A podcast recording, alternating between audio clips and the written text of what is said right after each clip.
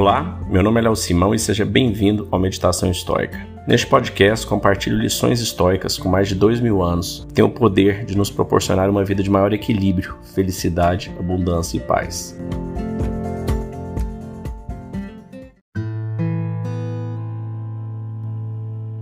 Enxergue seus desafios como prescrição divina para sua evolução. Marcos Aurelius.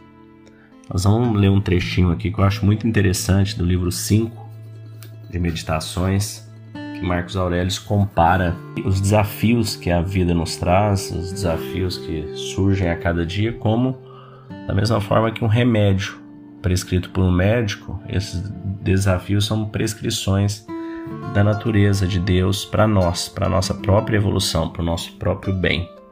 Eu acho muito interessante essa comparação. Então vamos lá.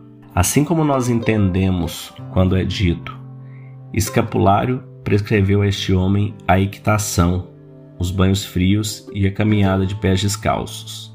Da mesma forma, deveríamos compreender quando se diz: a natureza do universo prescreveu a este homem uma doença, uma mutilação, a perda de entes queridos e qualquer coisa do tipo. Ora, no primeiro caso, prescreveu significa algo como determinou que era adequado à manutenção da sua saúde. Já no segundo caso, podemos entender mais ou menos isto aqui. O que se encontra na vida de cada um lhe foi determinado de alguma forma como algo adequado ao seu destino. Nós dizemos que tais fatos encontram-se em nossa vida da mesma forma que os operários afirmam que as pedras quadradas dos muros e das pirâmides encontram-se quando se recostam e se adaptam umas às outras em determinada posição. Em suma, porque é uma combinação única e harmônica. E da mesma forma que o universo, esse corpo descomunal, se compõe de todos os corpos. O destino, esse mistério insondável se compõe de todas as causas. O que quero dizer é algo que até mesmo os ignorantes conseguem compreender. O destino trouxe isso a tal pessoa. E de fato assim se passa, porque foi para ela que aquilo foi reservado. Assim sendo, devemos buscar aceitar a parte que nos cabe do destino, como se fosse uma das prescrições de Esculápio, ainda que possa haver tanto amargor nas receitas médicas, nós a suportamos na esperança de restabelecermos nossa saúde. Então, que a realização e o cumprimento do que é adequado à natureza comum seja para ti como a saúde perfeita. Aceita, portanto, o que o destino lhe prescrever, mesmo que pareça demasiadamente penoso, tendo em mente que você age em prol da saúde do universo inteiro para a prosperidade e a realização dos desígnios de Deus. Pois que nada ocorre a ninguém que não seja útil ao todo, e nem a natureza de alguém, seja quem for, concorre para nada que não seja proveitoso e necessário para sua alma reinante. Desta forma, você tem duas razões para amar o que sucede em sua vida. Uma, porque foi concebido e prescrito para ti, e de qualquer modo já estava lá inserido desde o princípio no fio da sua vida. Outra, porque aos olhos daquele que administra o universo, tudo o que sucede a cada ser em particular concorre para a ordem, a perfeição e a própria continuidade do universo em si.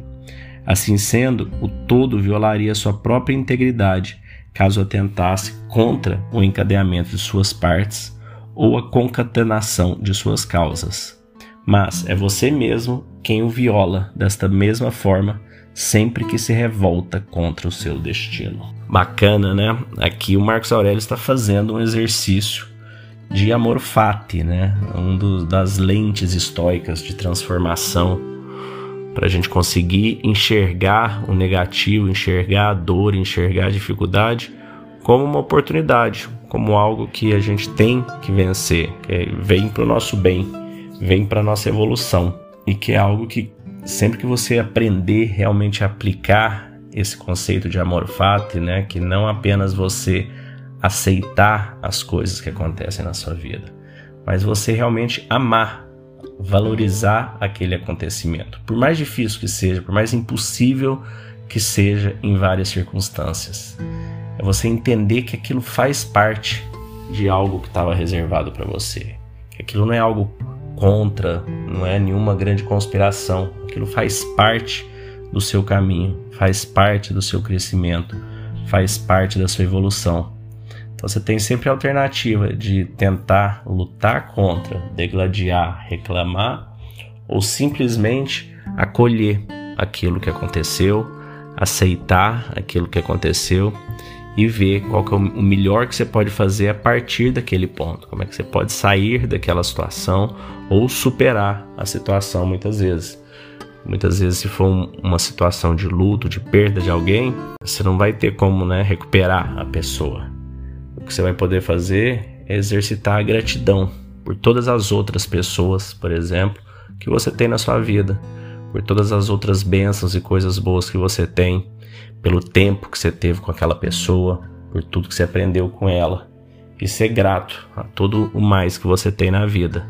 E não desprezar todo o resto por conta de uma perda que você teve. Então é, é a forma de mudar o, o ângulo. Né? O amor fato é a gente mudar esse ângulo de visão.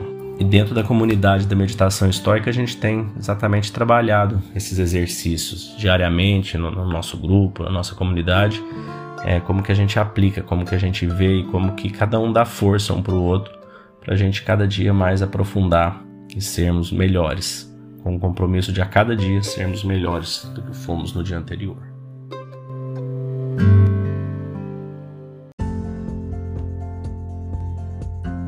Se você gostou desse podcast, deixe seu like, siga nosso canal e compartilhe. Alguém pode estar precisando escutar isto hoje. Seja você a pessoa a levar esta mensagem de força e resiliência. Pode mudar o dia e o destino de alguém. Estoicismo é uma fórmula que nos ajuda a superar os desafios e dificuldades da vida. Você pode nos escutar diariamente no Spotify, Apple e Google Podcast. E também no Instagram, buscando por Meditação Estoica. Fique com Deus e tenha um dia de abundância e paz.